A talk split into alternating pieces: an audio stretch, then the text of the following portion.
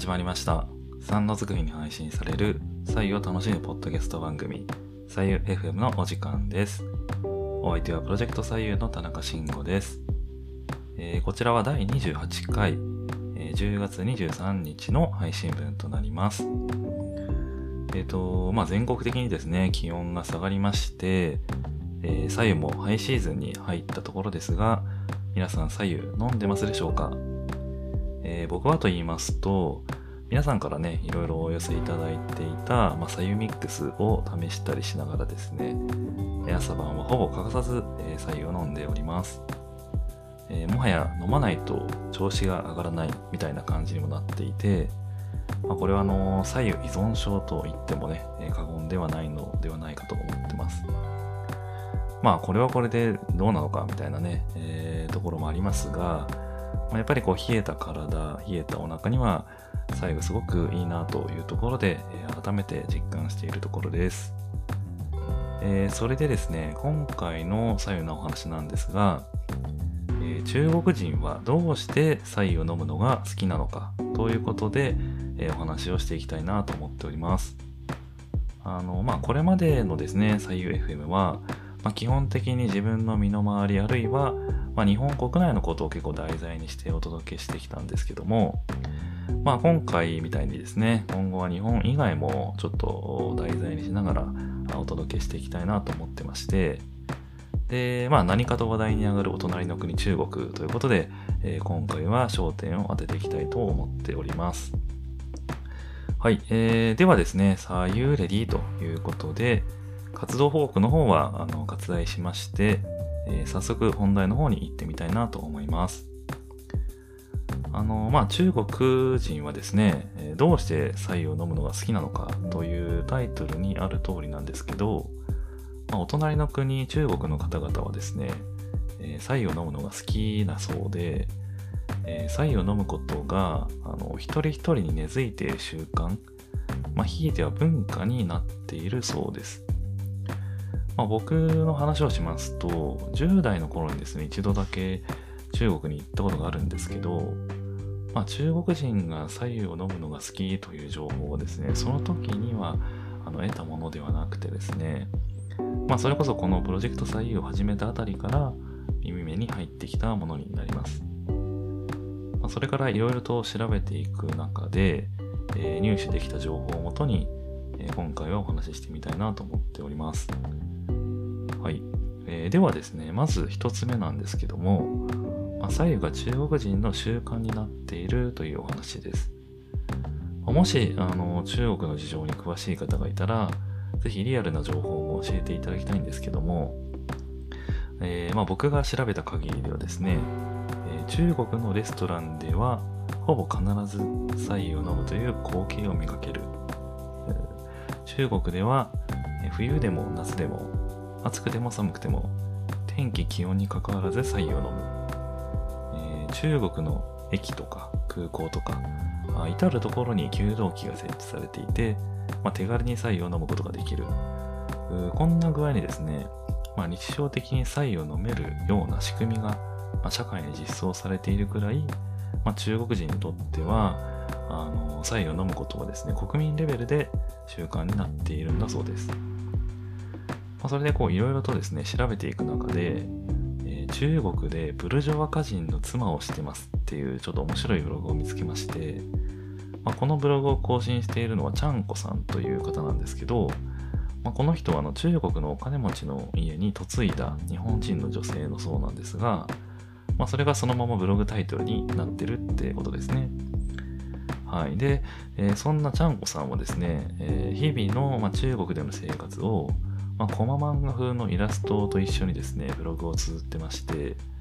えーそのチャンコさんも、中国の基本どこでも左右が手に入り、えー左右を飲むのが、まあ、中国人の日常みたいな、えー投稿されていたので、まあ、左右が中国人の習慣になっているというのは実態に近いんだなと思いました。で、ちなみにこのチャンコさんはですね、あの、ご本人、まあ、嫁いだ後、中国に移住して、えそれからこう、左右を飲むようになってですね、え左右の美味しさに目覚めたというところも、あの、記述がありました。はい。では、あの、お次なんですけども、じゃあなんでこんな形で、えー、左右を飲むことが中国人の習慣になっているのかという起源に、えー、ついてのお話です。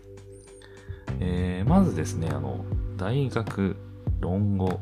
重要と並んで、儒教の4書とされる、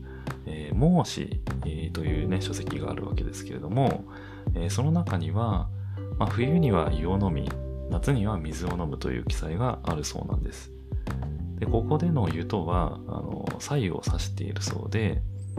まあ、ここからわかることは、まあ、中国の古代の人もですね、えー、左右を飲むことが健康を維持するとても優れた機能があると見ていたことがわかるわけです。えー、ただですね、あの当時はこういった左右を飲むという習慣は決して、えー、幅広く普及したわけではなかったそうで、えー、というのもですね、あの湯を沸かすということは、そのために大量の薪が必要で、あのね、細々と農業を営んで、何とかかんとか生計を成り立たせていた、まあ、古代においてはですね、薪も、まあ、結構貴重品だったというんですね。なので、まあ、一般人にしてみれば、まあ、食事を作る時だけ、まあ、大切に薪を使っていたというふうに見られていて、まあ、湯を沸かすなんて贅沢な行為、えー、そんなことはなかなかできなかったというふうに言われているそうです。なんですが、あの時代が進んでですね、まあ、近代になると西洋から細菌学があの中国に伝えられるようになって、えー、その細菌学、まあ、科学的な知見を持ってですね、えー、水を煮沸すると殺菌効果があるということが分かってきてでここからあ政府があ人々にですね白湯を飲むことを強く推奨するようになったそうです。で年代にしてですね1930年代1930年代の、えー、ことらしいんですけど、あの当時のですね政府が新生活運動と銘打って、全国民に対して白湯を飲むことを全面的に普及させ始めた、えー、と言われています。まあ内容が違うんですけど、まあ今の私たちでいうところのニューノーマルというものですね。はい。でただ実際にはその頃のあの中国というのはかなり不安定な状態にあったそうで、まあ、この奨励政策もですね、あんまりこう効果的に及されなかったと言われています。で、えっ、ー、と、いろいろと調べていくとですね、この時の、ま、新生活運動のポスターもあの見つけることができまして、まあ、そのポスターにはですね、あの女性が夜間の水を沸騰させて、まあ、白黒のポスターなんですけど、えー、夜間の水を沸騰させて、えー、左右を作っている絵が大きく描かれてまして、まあ、こんな感じにね、あのー、ポスターまで作って、えー、本気で政府が採用普及させようとしていたことが、えー、ここからわかります。はい。で、それからですね、その後、1950年代に入りまして、えー、共産党政府が全国規模で左右を飲むことを再び推奨する愛国衛生運動というものを始めます。で、この運動のために作ったのがですね、またポスターがあるんですけど、左右を飲もうっていう宣伝ポスターですとか、生水を飲まずに左右を飲もうっていうような PR ポスターですとか、まあ、この時も結構ポスターを作ってるわけなんですよね。で、えー、左右を飲もうっていうこのポスターに関しては、なんかこう教室の脇にですね、給湯器が置いてあって、休み時間に左右を飲んでるような、まあ、学生が描かれてる絵になってるんですけど、で、もう一個の方の生水は飲まずに左右を飲もうのポスターに関しては、まあ、すごくこう目の大きくデフォルメされた可愛らしい女性がですね、あの、左右を片手にこっちを見てるみたいな、えー、そんなポスターになってるんですけど、えー、そんなポスターをこう作られてですね、えー、それと同時に、いわゆるこう、呼びかけていくだけじゃなくて、実際のこう、えー、なんですかね、一連措置も講じたというふうに言われていて、まあ、例えば、多くの工場とか学校に給湯室があの設けられたのはこのタイミングだというふうに言われてます。でさらにはですね、これ面白いなと思ったのは、まあ、非常にこう長い期間にわたりですね、新婚カップルが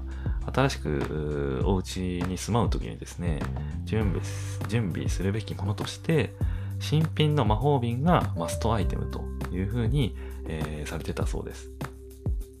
はい。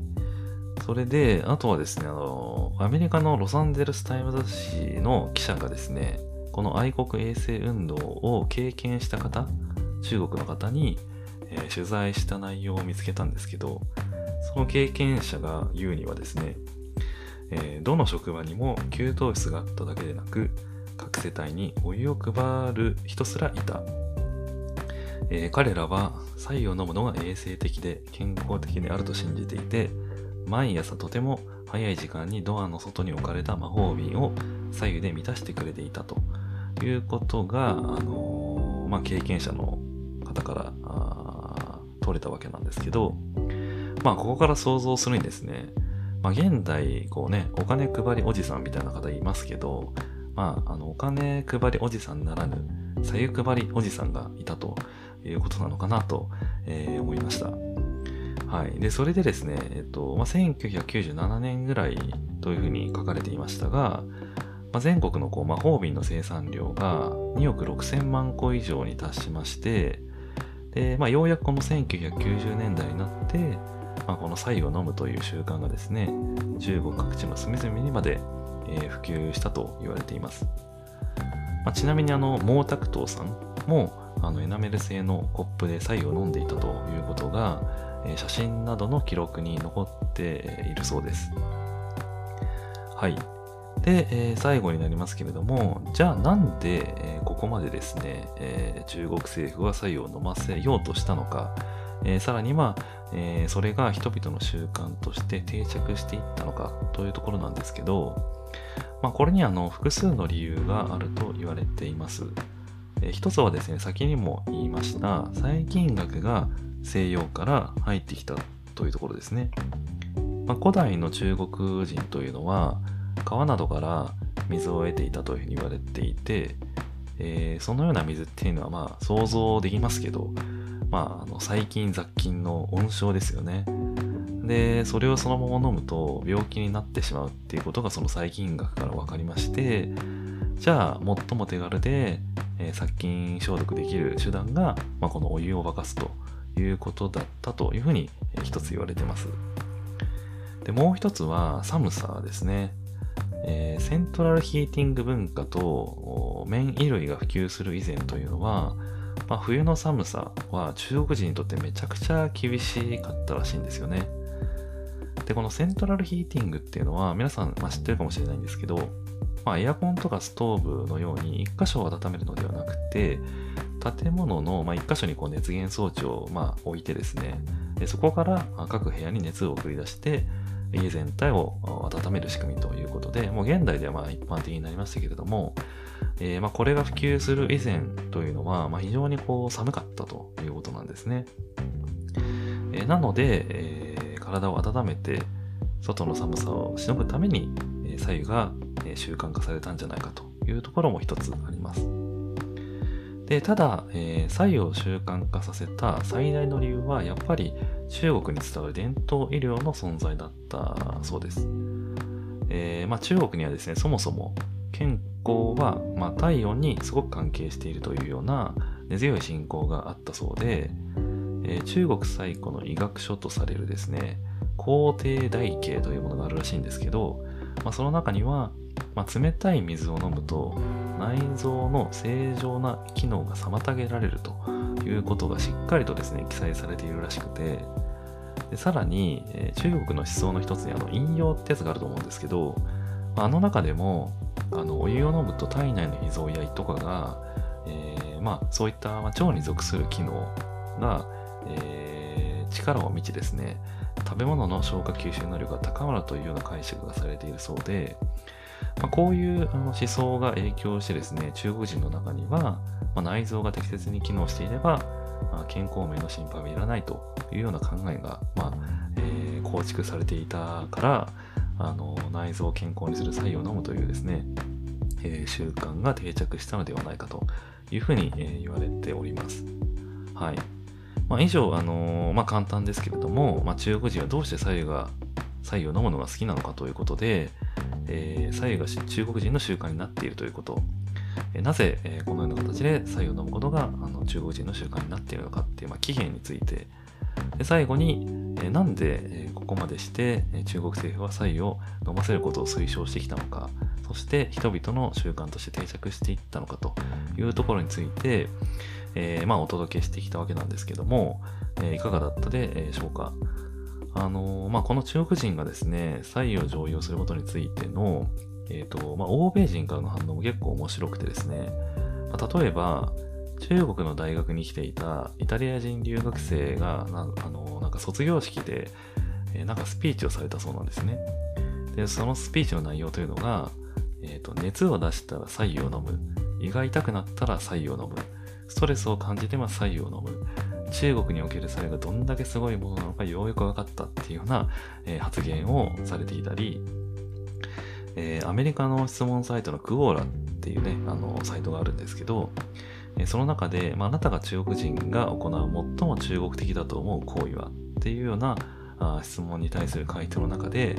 まあ、400, 400票以上かな ?400 票以上のいいねを得たのが、えー、左右を飲むことなんだそうです。で、まあ多くのですね、欧米人にとってはこの左右を飲む、ただの左右を飲むっていう、えー、行為が非常にこう奇妙な行為というふうに、えー、映るようなんですが、まあ一方で中国人にとってしてみれば、まあ、ごくごく冷たい氷水を飲むような欧米人の習慣がむしろ非常に、えー、奇妙に感じられるばかりか、まあ、極めて不健康な行為なのではないかというふうに、えー、感じている人が多いんだそうです。はい。えー、まあ、今回のね、お話はですね、個人的に調べたものなので、まだまだ調べ足りないところもありますが、おそらく、まあ、大枠のところはだいたいこれでつかめたのではないかなと、え、思っております。えー、もしもですね、あの皆さんの周りに中国人の方がいたら、まあ、実際どうなの？みたいなね、そういう質問を投げてみたらいいかなと思いますし、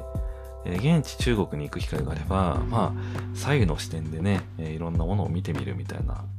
ことをしたら、まあ、新しいまた発見があるのかなと思っていますので、えー、僕も当然行きたい、えー、いつか行ってみたいなと思っているんですけど、あの皆さんも行く機会があれば、ぜひ、あのその時はご一報いただけたらなと思っております。